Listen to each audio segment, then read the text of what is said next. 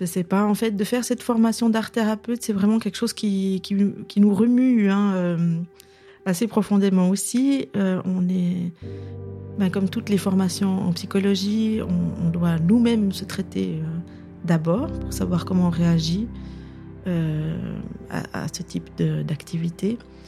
Et donc, ça a fait bouger aussi beaucoup de choses personnellement. je suis toujours dans une période en fait où justement je je, pense que toute ma vie, en fin de compte, je me remettrai en question probablement.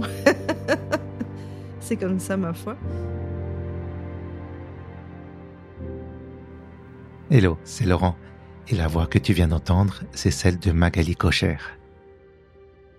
Très rapidement, il était clair qu'elle devait être ma première invitée. D'abord, parce que c'est une artiste, et ensuite parce qu'elle est l'incarnation de la gentillesse. Quand je lance un nouveau projet, j'ai besoin de me rassurer et de me placer dans un environnement paisible et stimulant. Et c'est comme ça que je me suis retrouvé un beau matin de novembre dans l'atelier de Magali pour enregistrer le tout premier épisode de mon nouveau podcast. Bienvenue au cœur de la création.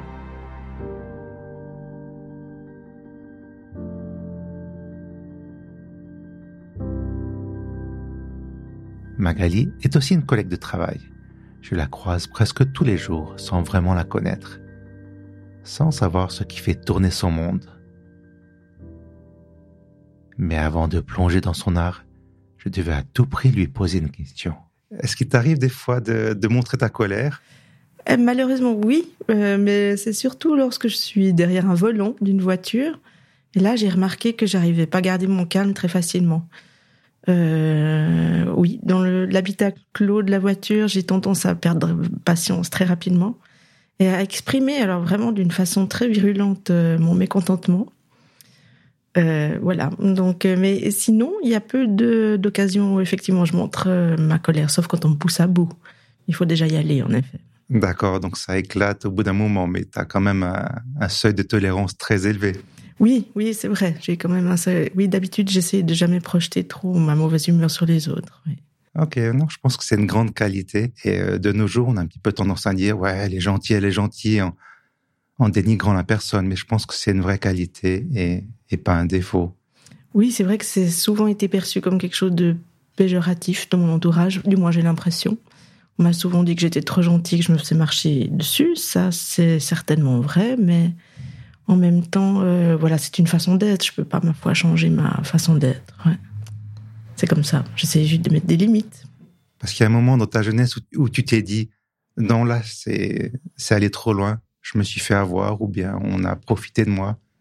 Euh, oui, ça m'est souvent arrivé, effectivement. Euh, notamment à l'âge de l'adolescence. Avant, peut-être, je me rendais pas vraiment compte, mais c'est vrai que dans ma jeunesse, j'avais une vie de famille qui était particulière, donc assez rapidement, ces histoires de d'autodéfense ou disons de limites euh, ont dû être euh, réfléchies et, discutées. Mais c'est vrai que quand on est enfant, on se rend pas compte non plus vis-à-vis de ses parents jusqu'où on peut aller, les croire, les aimer, etc. Donc ça, c'est toujours une question euh, à laquelle je pense. Hein, encore aujourd'hui, effectivement, je me remets toujours en, euh, je ne cesse jamais, disons, de me remettre en question, de revisiter cette période-là. Et il y a encore du travail, je pense. En tout cas, c'est important d'avoir ce recul et puis de, de pouvoir euh, se rappeler comment on était et puis aussi de voir l'évolution.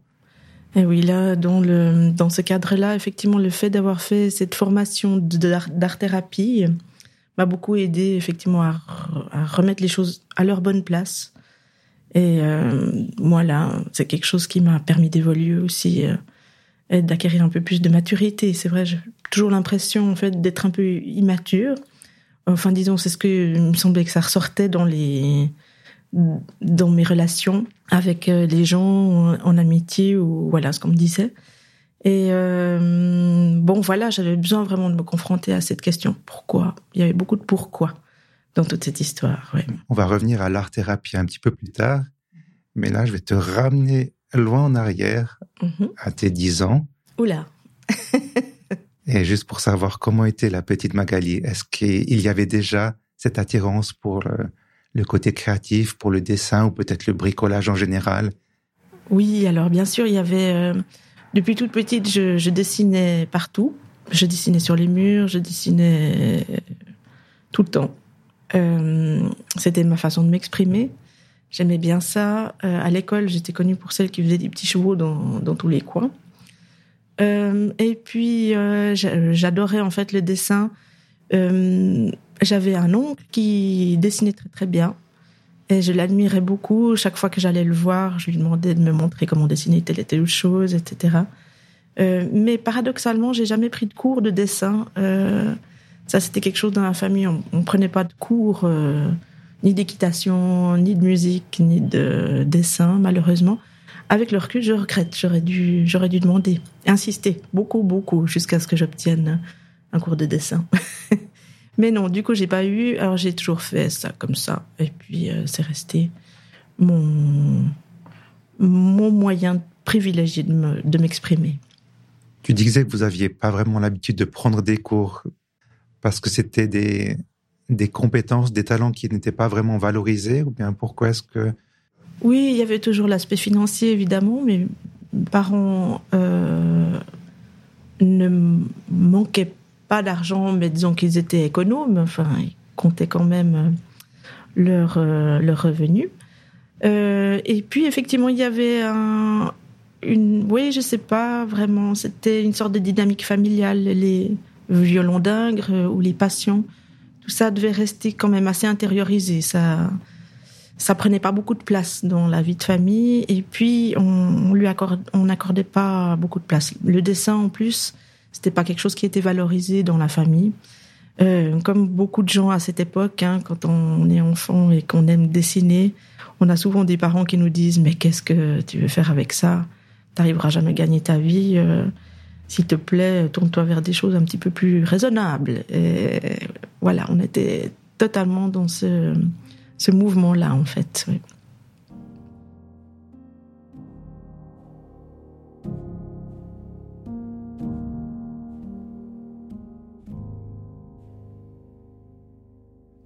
Tu m'as dit aussi que tu as une sœur plus âgée. Est-ce que le fait d'avoir une grande sœur, est-ce que ça t'a, ça t'a guidé dans une certaine voie ou bien est-ce que, au contraire, tu as voulu faire autre chose qu'elle? Euh, oui, ma sœur euh, avait 5 ans plus que moi. Malheureusement, c'était un peu beaucoup.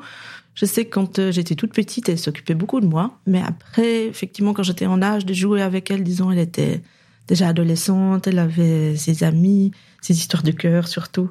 Et puis, elle, elle est, on était très différentes, assez opposées en fait au niveau caractère. Elle était aussi extravertie que moi, j'étais introvertie. Ce qui fait qu'effectivement, euh, finalement, on partageait pas grand-chose à, l'âge où j'avais mes 10 ans, justement. Euh, et puis, voilà, moi, je m'intéressais beaucoup à la culture ou euh, à l'histoire ou des choses comme ça. Elle, elle avait vraiment un besoin de vivre, de sortir, de vivre des aventures. Ce qui fait qu'on partageait pas grand-chose à ce moment-là, malheureusement. J'avais évoqué les 10 ans parce que c'est à 10 ans, tu avais, tu avais reçu un, cadeau particulier de, de ta tante. Ah. Peut-être que ça... J'ai l'impression que ça a déclenché quelque chose en toi. Est-ce que tu peux en parler un petit peu plus? Ah oui, c'est vrai. Il y avait l'histoire du cadeau de tante Sonia. Euh, donc, euh, c'était la marraine de ma sœur, en fait. Et puis, on la voyait pas très, très souvent. Mais tante Sonia, c'était quelqu'un de très chaleureux, très ouvert. Et puis, elle, elle faisait de la peinture sur porcelaine. J'aimais beaucoup euh, la voir. Euh, bon, elle m'a jamais donné de cours euh, à ce niveau-là. Mais tout d'un coup, elle nous a envoyé, à ma sœur et à moi, un petit miroir pour Noël. C'était un miroir fait avec quatre ou cinq pièces en vitrail Tiffany. Et euh, je connaissais pas du tout, évidemment, ça à l'époque. Quand j'ai vu ce miroir, je l'ai trouvé très beau je l'ai toujours gardé avec moi. Et je me suis toujours posé la question depuis comment est-ce qu'on faisait ça, que, quel était le secret de fabrication, est-ce que moi un jour je pourrais faire ça aussi?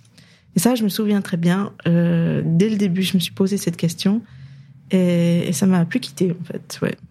Bon, euh, après, c'était quelque chose qu'on trouvait pas du tout par ici. Donc voilà, c'est peut-être dix ans après seulement que j'ai pu voir enfin qu'est-ce que c'était comme technique et puis comment est-ce que je pouvais moi m'initier à ça? Mais d'ailleurs, tu l'as, tu l'as toujours gardé, tu l'as toujours dans ton atelier? Oui, il est toujours là, c'est vrai. Oui. Euh, je l'aime bien. C'est mon vitrail euh, fétiche. c'est un petit peu euh, comment la mascotte de l'atelier, évidemment. Et puis c'est vrai que je le garde, je le trouve toujours beau, je le montre toujours à mes élèves comme étant une possibilité de, de, faire quelque chose facilement. Est-ce qu'inconsciemment c'était ta, ta boussole pour savoir dans quelle direction tu devais aller? C'est vrai. Mais après, alors il a fallu quand même attendre très longtemps pour pour pouvoir voir de quoi il s'agissait. Hein. C'était seulement euh, euh, lorsque j'ai été à l'université, en fin de compte, que je que, à, cette époque, je travaillais chez un, restaurateur de peinture murale, Joseph Trinka à Lausanne. J'étais sa comptable et puis j'insistais de temps en temps pour être sa stagiaire aussi. Donc là, j'avais eu l'occasion justement d'aller pouvoir l'aider à repeindre les, singe de, du château de Lutry. C'est moi, le Laurent de maintenant, enfin celui d'après l'interview. Je fais une petite parenthèse pour t'expliquer cette histoire de singe. Souvent, les habitants des villages en Suisse héritent d'un surnom. Les habitants de Lutry, une charmante bourgade du canton de Vaud, s'appellent officiellement les Lutriens. Mais on les surnomme aussi les singes. Cet animal se retrouve d'ailleurs représenté sous plusieurs formes sur de nombreux bâtiments du village. Et euh, quand, on était justement là-bas, on se baladait à travers le village et tout d'un coup, je tombe sur cet atelier de vitrail Tiffany, euh, qui était là donc depuis plusieurs années. J'ignorais complètement son existence, et c'est là que, enfin, je vois euh, ce type d'objet justement, enfin accessible. Des cours, elle proposait des ateliers je me suis immédiatement inscrite effectivement là, alors que j'avais des collègues qui me disaient mais mais c'est mais c'est kitsch. Pourquoi est-ce que tu veux faire ce type de choses C'est étrange. Mais euh, voilà, c'était la technique qui m'intéressait en fait. Après, on, en fait ce qu'on veut. On n'est pas obligé de faire des choses kitsch. On peut, voilà. Enfin, ce, problème-là m'a jamais euh, m'a jamais arrêté très longtemps en fait. Je me suis toujours dit que moi je ferais autre chose, je ferais ce qui me plaît. Et voilà. Donc j'avais qu'une envie, c'était vraiment d'entrer dans cet atelier et de tout de suite m'inscrire euh, pour commencer à travailler. Juste pour revenir un petit peu en arrière, tu peux nous expliquer un peu la technique Tiffany? Ah, La technique Tiffany, c'est une technique simplifiée pour faire du vitrail. Enfin, c'est ce que je dis tout le temps. Euh, c'est la technique des lampes, en fait, pour travailler en trois dimensions. À l'époque, Louis Confort Tiffany avait un énorme atelier de verrier avec plusieurs centaines d'employés. Il fallait qu'il trouve quelque chose pour utiliser justement ces fragments de verre qu'il utilisait pour ses grands vitraux. Et puis, alors du coup, il a mis au point cette technique pour les abat-jours euh, de lampes. Euh, et la particularité, simplement, c'est que on doit, on coupe le verre normalement, et puis on doit l'entourer avec un ruban de cuivre autocollant. Mais pour ce faire, justement, on est obligé de poncer chaque pièce euh, afin que le ruban ne se déchire pas lorsqu'on le colle, on le colle sur la tranche. Et donc, euh, de cette manière-là, étant donné qu'on doit poncer toutes nos pièces, on n'est plus obligé d'être des professionnels de la découpe du verre, parce qu'on peut récupérer tous les défauts de coupe avec le ponçage.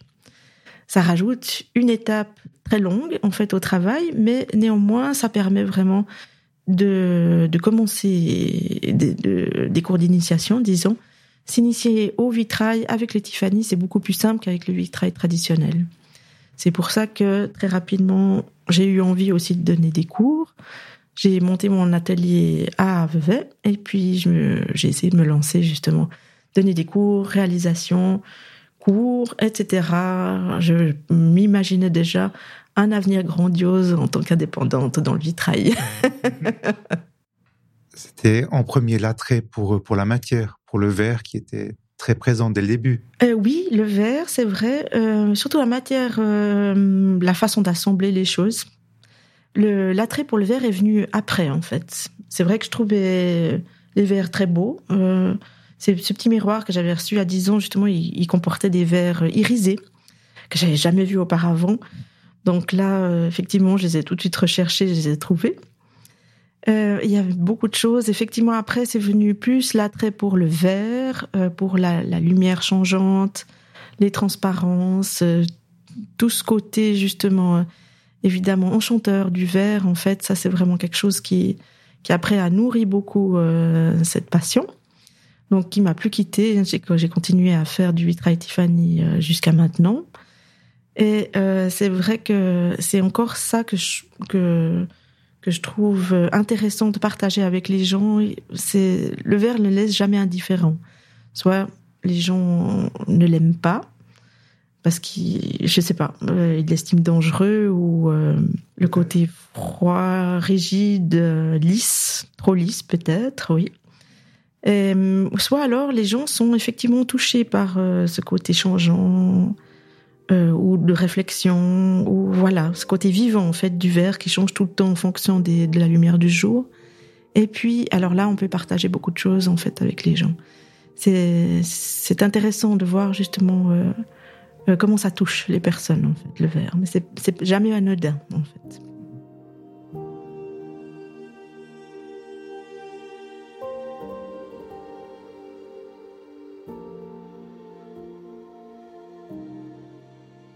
Au moment où tu fais cette découverte du vitrail, tu es encore à l'université, donc tu es, tu es en histoire de l'art.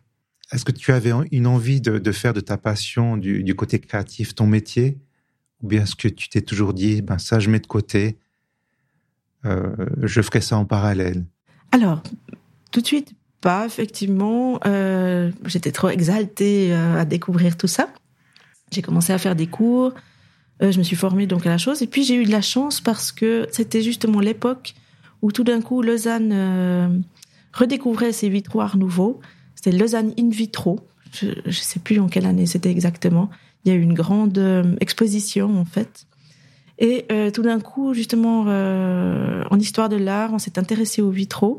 J'ai eu accès donc au vitraux musée à Remont. Je ne connaissais pas son existence auparavant. Et du coup, j'ai pu justement orienter toutes mes études de ce côté-là et me former aussi là-bas au, au Vitromusée et au Vitrocentre où il y a vraiment une documentation euh, très développée. Et donc du coup, justement, j'ai réorienté en fait toutes mes études euh, en fonction de ça. Mais ça restait effectivement du côté théorique. Donc pour l'instant, je, je me documentais, je m'informais sur toutes les époques, le vitrail dans l'histoire, etc. Ça m'a beaucoup intéressé. Euh, mais par contre, alors le côté euh, pratique, effectivement, restait en rade. Hein. J'avais juste mon petit atelier chez moi et je savais pas quoi faire effectivement avec cette activité, mais j'avais j'avais fortement envie effectivement de développer. Euh, malheureusement, à la fin de mes études d'histoire de l'art, j'étais trop âgée pour continuer encore des formations. J'ai essayé de me former, de, de me présenter, disons, chez des maîtres verriers euh, mais euh, c'était difficile, ils ne prenaient pas facilement des apprentis. Il fallait compter encore 4 ou 5 ans de formation. Donc j'ai renoncé et je, je, me suis simplement formée justement chez cette euh, Marie-Jeanne Auberson, cette dame qui avait cet atelier de Tiffany à Lutry. Elle proposait des cours, euh, ça allait assez vite avec elle, disons. C'était pas une formation euh, professionnelle, c'était de l'ordre de des loisirs, hein, des loisirs créatifs. Mais assez rapidement, j'ai pu travailler aussi un petit peu chez elle. Euh, après, donc, euh, quand on se formait chez elle, c'était genre un atelier d'introduction au vitrail, et puis après, on pouvait tout de suite s'inscrire pour faire une lampe Tiffany à euh, je sais pas combien de centaines de pièces. Donc après avoir fait sa lampe, on était formés, ça c'est certain. oui. Et alors du coup, après, elle m'a engagée pour travailler de temps en temps chez elle, et puis c'est comme ça que j'ai commencé. Tu as commencé par donner des cours, mais tu avais également des, clients parallèles? Euh, J'avais quelques clients, oui, oui, c'est vrai que j'arrivais à convaincre deux, trois personnes de me commander des vitraux. Euh, mais là, assez rapidement, il y a eu quelques écueils. En fait, je me suis rendu compte euh, que psychologiquement, j'étais pas prête à faire ce type d'activité. Je, ne sais pas, ça, ça, a toujours été un peu un problème quand j'avais des clients qui me commandaient des vitraux euh, à partir du moment où je devais passer à la réalisation, j'avais vraiment des problèmes euh, à, à respecter mes engagements. j'avais, j'avais tendance à me rebeller en fait contre les clients. Et puis ça, ça a été évidemment un problème. J'avais du retard dans mes réalisations, je, je traînais la patte. Alors j'ai dû aller, ben évidemment, je me suis posé la question pourquoi il y avait ce type de réaction? Et puis en allant donc euh, chez des professionnels, euh, j'ai réalisé que que je pouvais pas faire ça en tant que professionnel en fait. En tout cas, j'avais besoin de je, ouais, dans l'immédiat, c'était pas possible. Il, me fallait du temps pour euh, régler ce problème-là. Donc, du coup, j'ai arrêté de faire des réalisations et puis je m'en suis tenue au cours, qui était bien plus gratifiant pour moi. Mais qu'est-ce qui te freinait dans le, travail avec les clients? C'était le fait d'avoir un cahier des charges très précis ou de devoir respecter des délais? Peut-être un manque de liberté? Est-ce que tu arrives à, à préciser ce qui, ce qui coinçait un peu? C'est longtemps resté assez flou, en effet, mais oui, c'était effectivement le manque de liberté. Je me sentais contrainte. Euh, et puis, en fait, le problème, c'est que le vitrail, c'était vraiment euh, une passion chez moi l'utilisais comme exutoire pour, euh, pour toutes mes émotions.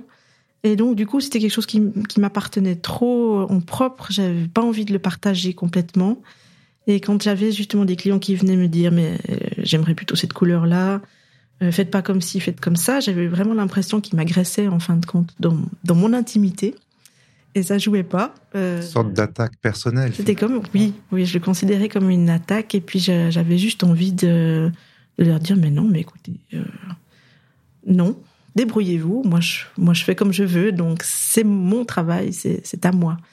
Et je pense comme pas mal d'artistes justement quand ils ont de la peine après à, vendre leur œuvre ou à se séparer en fait de ce qu'ils font euh, quand on est un petit peu trop relié émotionnellement à ce qu'on fait c'est des fois difficile effectivement alors là j'étais en plein dedans je j'ai jamais réussi à prendre vraiment distance par rapport à ça et j'ai vite compris que c'était impossible d'en faire une profession.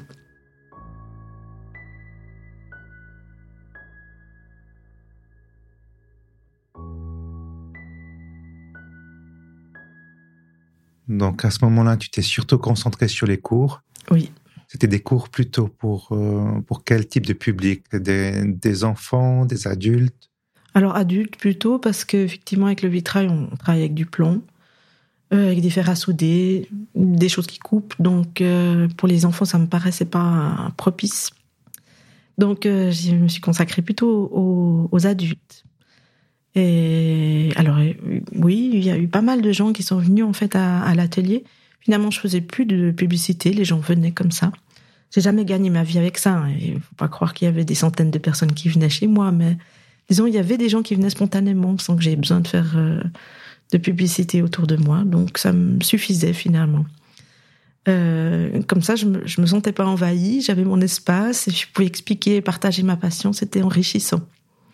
J'ai toujours trouvé très enrichissant d'avoir des gens autour de moi qui, créaient aussi et puis qui me, qui me partageaient un peu aussi justement de leur enthousiasme pour cette, pour cette euh, façon de faire en fait, cette technique. Et à côté de, de ton atelier, tu as toujours conservé un, travail fixe pour pouvoir un, un peu payer tes, factures? Oui, malheureusement, c'est vrai. Quand j'ai fini mes études, en fait, j'ai travaillé un peu comme historienne de l'art, mais c'était toujours des mandats, donc ça ne durait pas vraiment très très longtemps. Euh, et à un moment donné, euh, j'avais tout lâché effectivement pour faire ce développer cette activité vitrail. Mais très rapidement, je me suis rendu compte qu'il fallait que je retrouve un travail. Et euh, je crois que c'est à ce moment-là, en fait, euh, que mon père a fait une, un problème cardiaque. Et puis, du coup, euh, il avait besoin d'aide au travail. Il, était indépendant, il travaillait avec son frère et son père dans une entreprise de transport, mazou, ramassage des, des déchets ménagers, etc. Donc, on était dans les transports, les camions. C'était un tout autre, évidemment, environnement. Mais je suis allée travailler, en fait, avec lui et puis j'y suis restée euh, longtemps. Donc au début c'était 30%, après 50%, et puis finalement c'était à 100%. Donc effectivement pour le vitrail il y avait plus beaucoup de place. Euh, je voyais les gens le soir. Euh, il fallait vraiment avoir une bonne discipline pour deux trois fois par semaine être disponible tout le temps pour les gens qui venaient à l'atelier. Donc tout ça, ça, dépendait un petit peu en fonction des, des périodes, quand il y avait du monde, quand j'étais un petit peu moins disponible. Après, euh, j'ai commencé à partager l'atelier. Euh, C'était pas toujours facile. Et puis, à un moment donné, bon, pendant longtemps, ça a très bien fonctionné. Tout d'un coup, j'en pouvais plus. J'ai fermé l'atelier. J'ai voulu arrêter le tout. Et puis, euh, et puis là, j'ai une, une amie, Déborah Grosjean, qui est venue me dire qu'elle elle venait d'ouvrir, elle, elle, venait de terminer euh, l'école de vitrail à Montaix et qu'elle euh, avait un atelier à Vevey, que si je voulais, je pouvais louer une place chez elle. Alors, euh, du coup, alors, à la place de jeter toutes mes affaires, comme j'en avais l'intention, j'ai déposé le tout sur une table dans son atelier et puis du coup, ben, je suis restée là-bas et j'ai continué en fait à pratiquer. Tu disais que dans l'atelier précédent, tu as dû partager, puis ça s'est mal passé. C'est le fait de, partager ton atelier qui, tout à coup, tu devais partager ton espace personnel qui t'a posé problème ou bien? Ouais, c'était plutôt le problème des limites en fait. Euh, je, je posais pas très bien les limites. Je me laissais un petit peu. Euh, voilà, à un moment donné, euh, les choses n'étaient pas claires et il fallait trancher en fait. Et comme j'arrivais, euh, j'avais quelques difficultés euh, à, exprimer forcément mes besoins, etc. Eh bien finalement la seule ressource que j'ai eue, c'était de, dire non stop, j'arrête là maintenant c'est trop. Euh, mais c'était quand même après plusieurs années où j'ai, il me semble, accepté pas mal de choses, disons. Voilà, mais après, c'est toujours une question de, perception personnelle, hein, on est d'accord. Alors, dans ce nouvel atelier, tu as pu partager avec un petit peu plus de, sérénité. Oui, là, les choses étaient très claires. J'avais juste une table, je payais mon loyer, j'avais mon espace, et puis Déborah à côté faisait la même chose que moi, elle avait. Donc, une activité vitrail, c'était la première fois que je partageais avec quelqu'un qui faisait la même chose elle avait une autre technique. Hein. Elle faisait du vitrail traditionnel. Mais euh, disons que voilà, on pouvait échanger, c'était très enrichissant. Euh, en revanche, assez rapidement, après, elle a fondé une famille, elle fait des enfants. Et donc, le vitrail, ça lui convenait plus parce que justement, il y avait trop de, euh, de contact avec des produits malsains. Étant donné qu'elle avait une formation d'infirmière à la base, elle était très euh, branchée justement sur attention, pas se mettre en danger, etc. Donc elle a arrêté de faire du vitrail, gardé l'atelier euh, toujours euh, pendant des années, mais néanmoins elle pratiquait plus. Donc peu à peu, j'ai, je suis restée dans l'atelier. J'avoue m'être un peu étalée.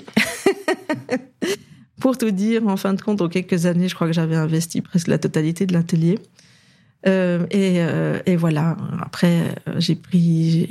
Il y a eu d'autres collaborateurs aussi qui sont venus pour partager avec moi l'atelier. Euh, mais en fin de compte, je me suis, je m'étais pas mal installée aussi dans cet atelier-là. Il était très beau. C'était un ancien appartement. C'était très clair. C'était parfait pour le vitrail, vraiment. On était bien. C'était une belle période.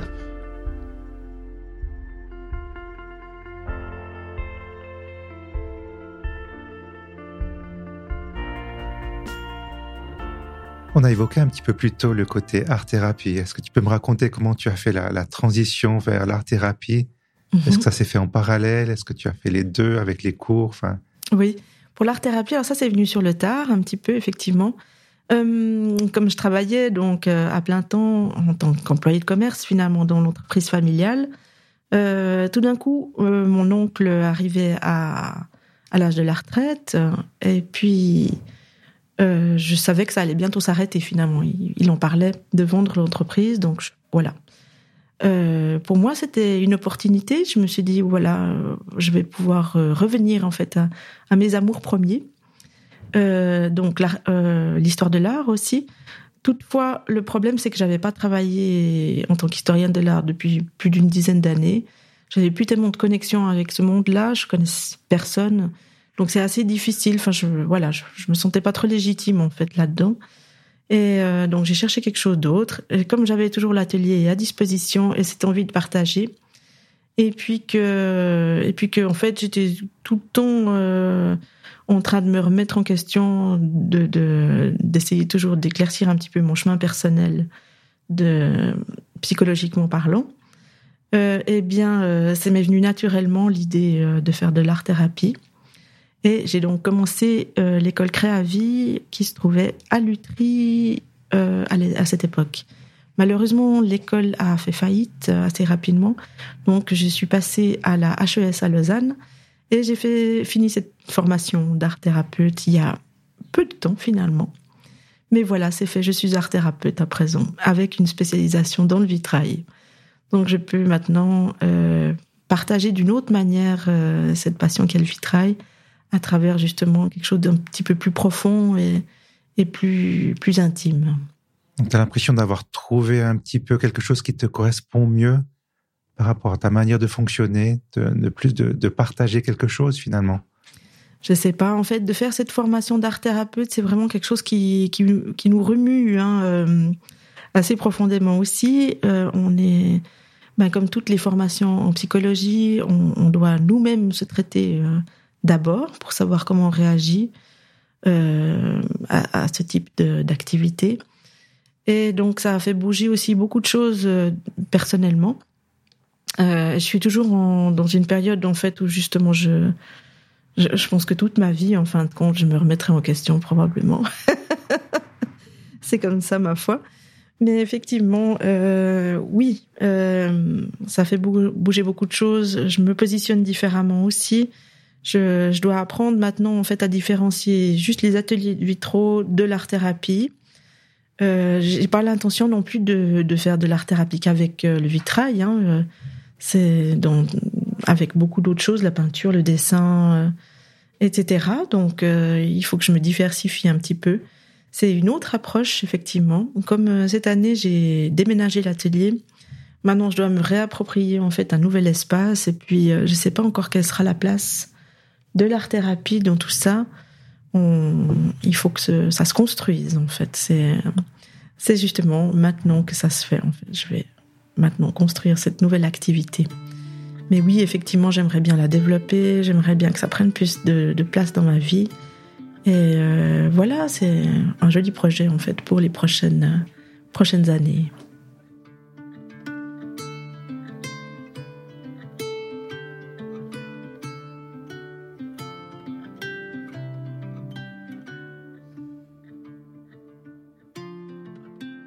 Du coup, comment se passe une, une séance d'art thérapie Qu'est-ce que, comment tu vas intervenir, puis vers quelle personne? Comment est-ce que tu vas travailler avec une personne qui se présente pour de l'art thérapie Je pense qu'il y a des cas très variés, mais oui. Après, ça dépend beaucoup euh, dans quel cadre on travaille, évidemment. Ici, euh, en tant qu'art thérapeute indépendante, avec euh, mon atelier, j'attends que les gens se présentent, évidemment. Euh, les gens viennent vers moi et puis on va d'abord discuter pour euh, définir qu'est-ce qu'ils euh, qui les intéresse, pourquoi est-ce qu'ils ont fait une telle démarche qu'est-ce qu'ils ont envie de travailler. Et puis ensuite, on va, en fonction de ce qu'ils me disent, effectivement, je vais leur proposer en fait des activités, des, des choses à faire.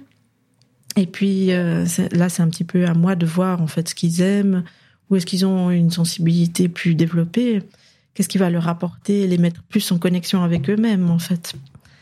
Et avec le verre, en fait, euh, en particulier, avec le verre, il y a beaucoup de choses à faire. On peut travailler sur euh, justement cette matière en fait qui est très forte, hein, euh, résistante, mais transparente en même temps. Elle protège, mais elle est fragile. Elle peut devenir dangereuse aussi.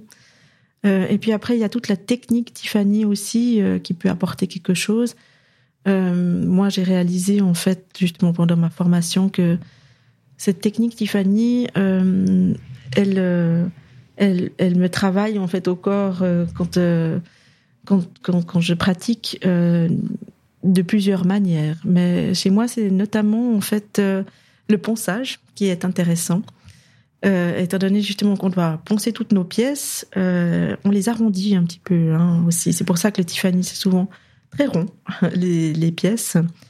Euh, évidemment, avec le ponçage, on a tendance à tout arrondir. Et puis c'est là que j'ai réalisé qu'en fait, effectivement, il y avait toute cette activité d'arrondir les angles qui me parle beaucoup en fait, effectivement, par rapport à ma problématique personnelle quand j'étais petite avec mes parents, etc. J'avais une mère donc qui était un peu dépressive, un peu aussi à tendance perverse. Et il fallait beaucoup, beaucoup, beaucoup arrondir les angles, en fait, pour pas la fâcher. Donc, toute cette façon d'être, en fait, un petit peu en retrait, où on reste, on ne veut pas gêner les autres, on reste euh, toujours dans une attitude aussi euh, qui vise à soulager l'autre, euh, à l'aider, ou à pas s'imposer, disons, à respecter sa souffrance, etc. Tout ça, ça, ça, me vient en fait de mon enfance, évidemment. Et le fait justement de d'avoir cette activité de ponçage hein, m'a aidé en fait à prendre conscience de tout ça aussi. Donc euh, voilà, effectivement, dans une activité artistique, on est toujours, toujours en lien avec son intériorité et on va toujours exprimer quelque chose de soi, de sa problématique personnelle.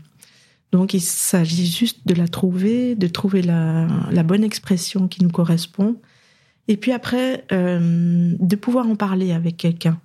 Parce que de faire, oui, effectivement, ça va nous aider, ça va nous soulager, on va se sentir bien. Mais après, c'est toute la question de la réflexivité, de pouvoir justement prendre conscience de tout ça, de ce que ça nous amène, de ce que, de la façon dont ça nous touche. C'est ça qui va faire avancer les personnes, en fait. Nous, on fait rien d'autre en art thérapie que de, de, d'ouvrir des possibilités aux autres pour qu'ils puissent se rendre compte par eux-mêmes de leur cheminement, de ce qu'ils peuvent faire pour arranger les choses et trouver leur voie, en fait. Ça vient toujours d'eux-mêmes. On ne doit jamais rien euh, leur imposer. On ne doit rien leur suggérer. Ça doit toujours venir naturellement. D'accord. Tu leur poses beaucoup de questions, tu leur demandes ce qu'ils veulent faire ou bien tu les orientes. Comment tu fonctionnes? Voilà, on peut les orienter. On leur pose des questions. Il faut que ça vienne d'eux-mêmes, en fait, toujours. Oui. C'est pour ça que l'art thérapie, c'est quelque chose de très doux euh, pas forcément considéré du coup comme une thérapie euh, justement vraiment soit c'est plutôt quelque chose de considéré comme du bien-être hein, en tout cas pour l'instant euh, mais mais c'est très efficace justement et pour beaucoup de gens c'est vrai que franchement ça ça peut apporter énormément de choses oui. Euh, donc moi j'y crois vraiment beaucoup je trouve que c'est une une façon de faire qui est vraiment très très intéressante et puis qui peut vraiment aider les gens à, développer ou à exprimer leur, leur, leur, leur problématique intérieure.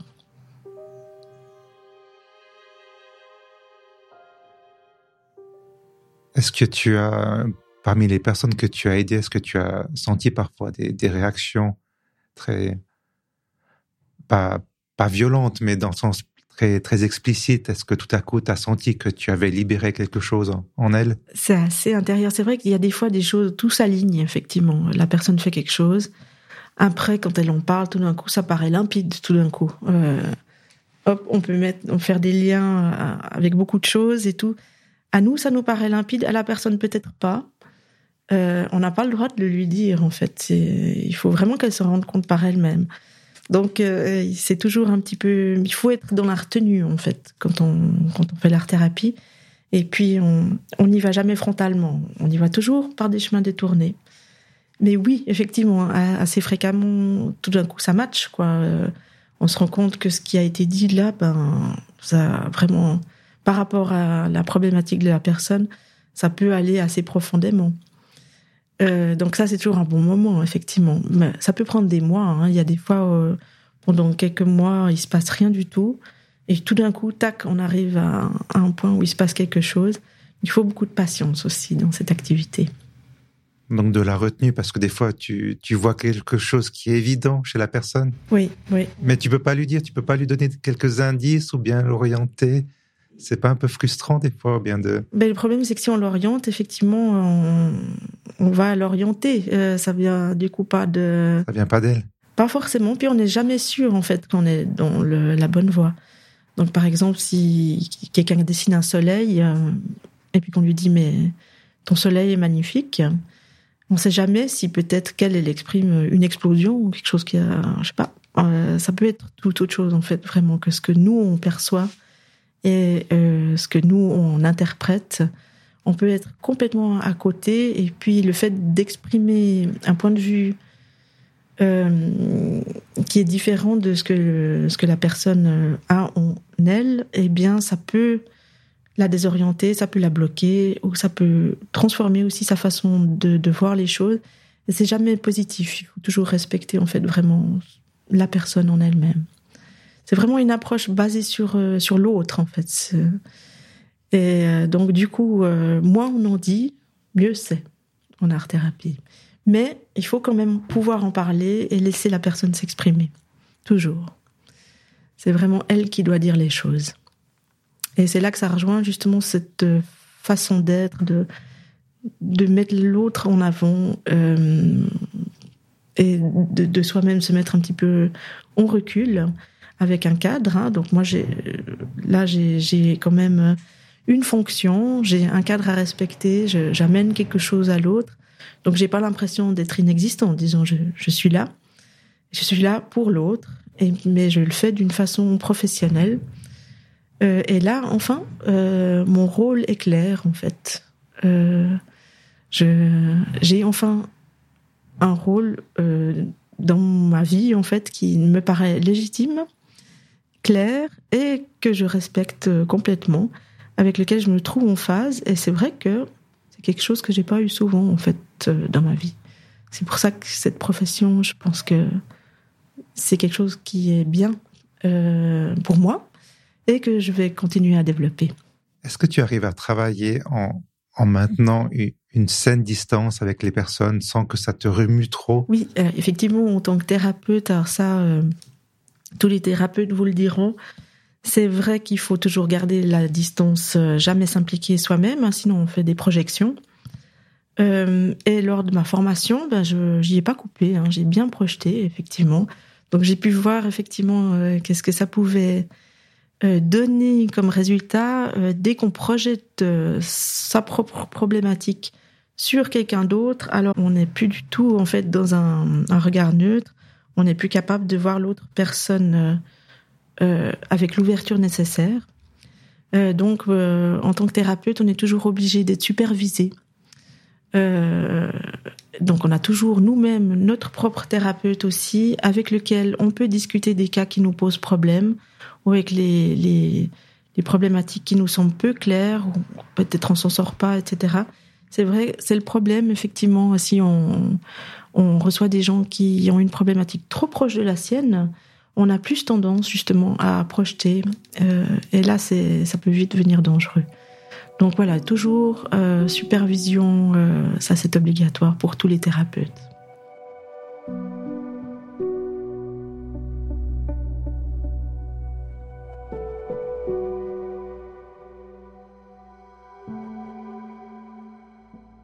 Ok, alors là, si je te donne une baguette magique et puis tu pourrais avoir ton, ton travail, ta situation professionnelle idéale, est-ce que ça serait ça Ou simplement euh, d'être payé pour faire de l'art-thérapie? Est-ce que tu aurais besoin d'un autre, d'une autre activité pour équilibrer ça? Oui, euh, il faudrait quand même que j'aie mon atelier personnel pour pouvoir continuer à être créative. C'est, c'est pas vraiment que oui, c'est juste pour garder l'équilibre en fin de compte. Euh, quand, on fait de l'art-thérapie, il faut vraiment qu'on continue à créer nous-mêmes pour rester toujours en lien avec cette activité. Euh, voilà, ne serait-ce que pour justement euh, toujours rafraîchir aussi notre propre besoin de, créer et, et, comprendre ce que ça peut apporter aux autres moi, dans la création, en fait, j'ai, j'ai, je suis pas une créatrice qui a vraiment des choses à dire. En fait, j'ai pas besoin. Moi, j'ai toujours eu des problèmes personnels pour m'exprimer moi-même. Euh, donc, j'ai, j'ai pas forcément des choses à dire, mais ce que j'exprime à travers ma création, c'est plutôt un besoin de, de beauté esthétique, en fait. J'ai, j'ai, j'ai toujours fait du vitrail pour, euh, pour rendre la vie plus belle, en fait. Euh, voilà.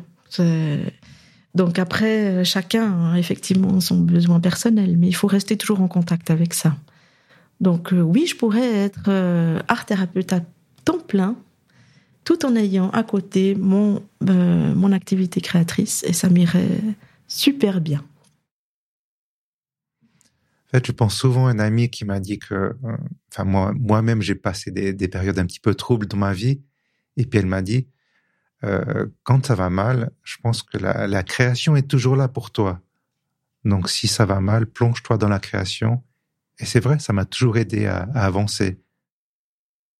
Tu l'as aussi vécu dans ce sens-là, ouais. Oui, tout à fait. C'était vraiment la bouée de secours, hein, la création. Quand j'étais jeune, euh, euh, voilà, ça m'a un peu sauvée, effectivement. De faire du vitrail comme ça, c'était vraiment une chose qui dans laquelle je pouvais retrouver ma bulle, je retrouvais mon intégrité un petit peu. J'avais mon but à moi, c'était de créer quelque chose qui allait me faire exister au monde aussi, en fait. Après, après il y a cet objet qui existe, c'est un peu étrange, mais en fait, le fait de faire vraiment les choses c'était vraiment la pulsion de vie, en fait. C'est ce qu'on dit, euh, l'art-thérapie. C'est vraiment ramener chez quelqu'un, quand euh, quelqu'un est en pleine dépression, etc., il a plus cette pulsion de vie, en fait. Et la, pulsion créatrice, c'est vraiment se relier de nouveau, réveiller cette pulsion de vie. Et après, plus on l'entretient et plus elle va se redévelopper, etc. Donc oui, la création, c'est vraiment un peu la vie pour moi, oui. C'était une façon vraiment de, de m'extraire d'un quotidien euh, qui était insupportable, euh, qui, qui, où tout me semblait plombé, euh, un peu obscur, etc. Quand on sait plus quoi faire en fait pour s'en sortir, eh bien effectivement le fait d'aller à l'atelier pendant une heure, là c'est souverain, oui. Ça sauve bien des gens, je pense, effectivement. Mhm. Mais n'importe quelle activité peut avoir ce rôle aussi. Le fait de faire du jardinage, du sport, peut peut-être être euh, un peu du, dans, dans le, même type de, de dynamisme, hein, effectivement. Mais disons que la créativité, ça vient de soi, ça va vers l'extérieur, et puis c'est, vraiment. Euh, normalement, il y a vraiment quelque chose de l'intériorité qui sort, toujours. Oui. On est toujours en lien avec soi-même quand on crée quelque chose, quel que soit l'objet. Même si on va faire peut-être juste du coloriage, effectivement, euh, ben même là, euh, on peut se demander pourquoi est-ce qu'on a utilisé telle, telle couleur. Est-ce que ça vient nourrir quelque chose profondément en soi Voilà, donc rien n'est anodin. On peut toujours discuter des choses et trouver des liens.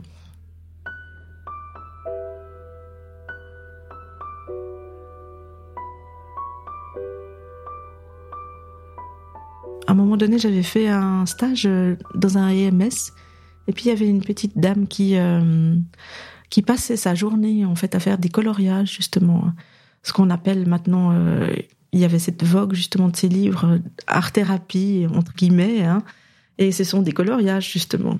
Toujours poser la question pourquoi est-ce qu'ils appellent ça de l'art thérapie? Parce qu'en fait, c'est pas vraiment ça, mais effectivement, le fait d'avoir cette activité pour elle, c'était vraiment quelque chose qui l'a qui la mettait dans sa bulle, qui la recentrait sur elle-même et puis qui lui permettait d'avoir quelque chose à elle et qui lui était propre et puis voilà ça, ça l'enrichissait en fait vraiment de, de, faire ça et je comprends tout à fait tellement c'était tellement beau de la voir euh, faire ça et après d'être content de nous montrer ses œuvres euh, effectivement même un coloriage comme ceci ben la personne d'à côté, même si elle a exactement les mêmes couleurs, fera pas du tout la même chose. Ce sera toujours différent. Et donc, dans ce cas-là, c'est toujours digne d'intérêt. Ça lui donnait un but et puis peut-être euh, ça rythmait un peu ses journées. Oui, malheureusement, c'est vrai que dans, dans les, les établissements médico-sociaux, euh, ben oui, il faut vraiment trouver hein, quelque chose qui à faire qui nous qui nous intéresse, etc la plupart des gens, euh, ils n'ont pas forcément la force de faire cette recherche. Hein. Euh, mais s'ils trouvent quelque chose, alors c'est formidable. Il faut vraiment les encourager dans ce sens. On, fait beaucoup d'art-thérapie maintenant, justement, dans les EMS. Et autant ça correspond à, certaines personnes, autant d'autres restent. ma foi, c'est pas leur truc. Il faut pas insister non plus. Hein. Mais euh, c'est vraiment une bonne chose de développer euh, ce type d'activité, en fait. Euh, parce que les personnes ont parfois vraiment beaucoup de détresse, en fait. Et il faut, il faut pouvoir les aider, c'est vraiment primordial. Et quel conseil tu pourrais donner à une personne une jeune ou un jeune qui voudrait faire de l'art thérapie, est-ce que qu'est-ce qu'il y a à savoir avant de se lancer là-dedans? Est-ce que c'est c'est forcément c'est pas fait pour tout le monde, mais euh, alors euh, non, il faut y aller, il faut foncer et puis voir si euh, avant d'avoir fait, on peut pas savoir si ça nous correspond ou pas. Donc il faut essayer et puis je pense pas que tous les art thérapeutes qui font la formation finissent par travailler vraiment là-dedans. Euh, mais euh, dans tous les cas, ça va, ça va leur apporter quelque chose. Ils vont mieux se comprendre, mieux se connaître ensuite, et puis ils seront plus en mesure justement de savoir qu'est-ce qui leur correspond. Et, et voilà. L'art thérapie, c'est vraiment un, un super, euh, un super job qui nous met en contact avec nous-mêmes, qui nous permet de nous ouvrir aux autres aussi, et puis de, de justement de, bah voilà, d'ouvrir toutes les écoutilles en fait vis-à-vis -vis des autres d'avoir des partages assez profonds euh, et puis toujours intimes et, et même si c'est pas le cas ben on partage quand même quelque chose qui est agréable qui est voilà chaleureux il faut beaucoup d'empathie aussi pour euh, faire de l'art thérapie toujours accueillir les gens grands ouverts et il faut qu'ils se sentent bien et voilà donc euh, de toute façon, même si c'est pas tout à fait notre voie, on va beaucoup s'enrichir au contact de cette formation et on va en retirer énormément. C'est beaucoup donner, mais c'est aussi beaucoup recevoir. Oui, oui, je pense que c'est comme ça un petit peu pour tous les thérapeutes, probablement. Euh, mais en tout cas, avec la thérapie, waouh, c'était des grands changements aussi pendant cette période-là, oui, de formation. Euh, on, est vraiment remué, on travaille beaucoup sur nous. Et puis, euh, bah, ça change beaucoup de choses de notre perception de nous-mêmes et de nous par rapport au monde. Mm. C'est très enrichissant.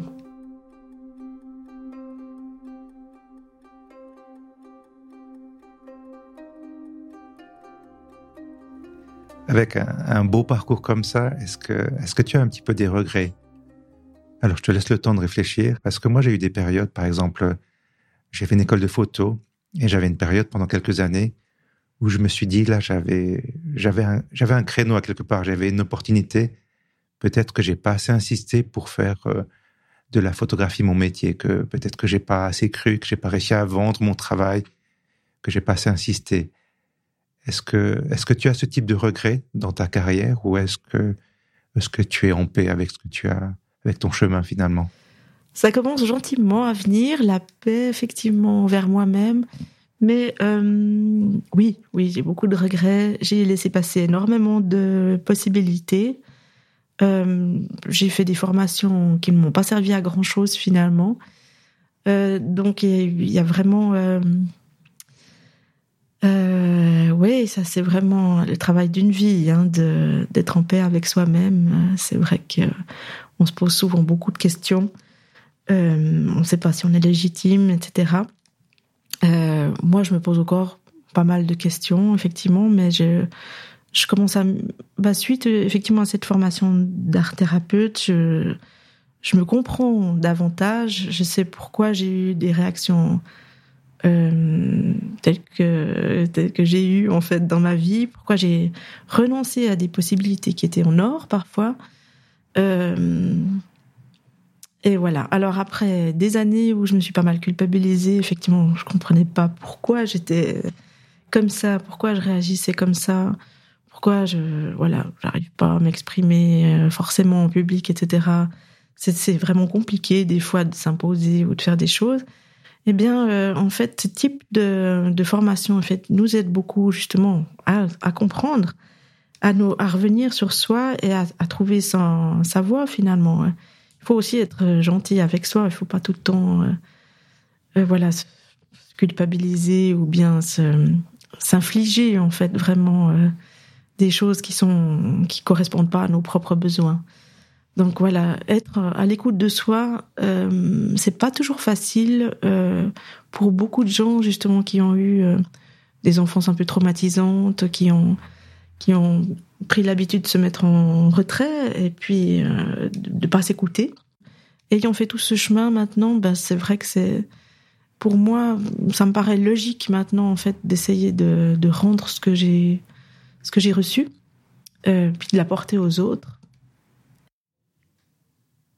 On parle de voix professionnelle, mais au niveau de ta voix, est-ce que tu, au fil du temps, est-ce que tu te parles différemment, avec plus de gentillesse? On y revient, quoi, si avec toi-même. Oui, j'espère, j'espère que ça, qu'effectivement au fil du temps, je m'adoucis un petit peu et que je m'ouvre plus aux, aux, autres et à moi-même aussi, avec une meilleure compréhension des choses. Ouais. Clairement, vraiment, euh, avec les années, ça, ça s'améliore. Oui, effectivement. Donc, euh, ça, c'est un message que je peux donner aux gens. Si vous n'êtes pas bien avec vous-même, n'oubliez pas que vous avez des années devant vous pour, euh, pour voilà, pour euh, vous ouvrir, pour continuer à découvrir les belles choses de la vie, les belles choses qui sont en vous, et puis tout ce que la vie peut vous ouvrir. En fait, il y a vraiment beaucoup de choses à découvrir qui valent la peine. Écoute, merci. Je vais juste conclure avec un, un petit cadeau qui n'est pas, qui n'est pas, qui n'est pas matériel. Alors, j'ai simplement acheté pour toi le nom de domaine magalicocher.ch ah. pour que tu aies ton espace personnel, ton, ton adresse à quelque part. Après, libre à toi de, je vais t'aider, bien sûr, pour avoir ton, ton site internet et puis, euh, tu pourras y mettre ce que tu veux si tu veux parler de, de ton travail, de l'art thérapie. Eh ben, c'est un petit peu ton adresse, ton point de départ. Oh, mais formidable. Donc, euh, c'est pas grand chose, c'est quelques francs et je te l'offre avec plaisir. c'est super, merci beaucoup. Excellent. Oui, ça, il faut que je fasse aussi. Ça fait partie des, des projets futurs, en effet, à développer. On en parle depuis un moment quand même. Il hein. faudrait que ça se fasse maintenant. c'est juste, il faut que je m'y mette. Tip top, merci beaucoup en tout cas, vraiment ça. Avec plaisir. Écoute, merci pour ton temps, merci d'avoir euh, d'avoir pris le temps tout simplement. Je pense que. Ben, merci de m'avoir écouté surtout et puis d'avoir euh, montré de l'intérêt pour ce que je fais. Euh, c'est super, vraiment, ça me fait vraiment plaisir. Et puis, euh, et puis justement, que tu sois venu aussi à l'atelier, découvrir tout ça, c'est formidable. J'aime. Avec plaisir, tu reviens quand tu veux. Très bien, c'est noté. Merci à toi.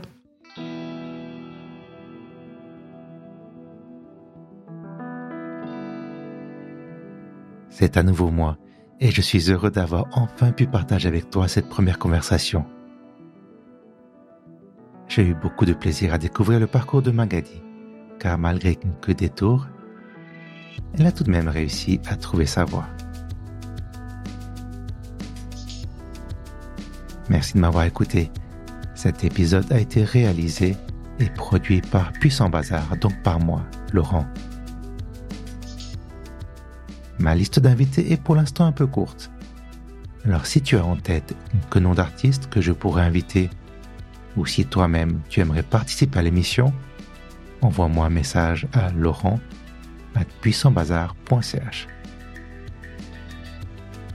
Je reviens dans un mois avec une nouvelle invitée. D'ici là, prends soin de toi et à tout bientôt.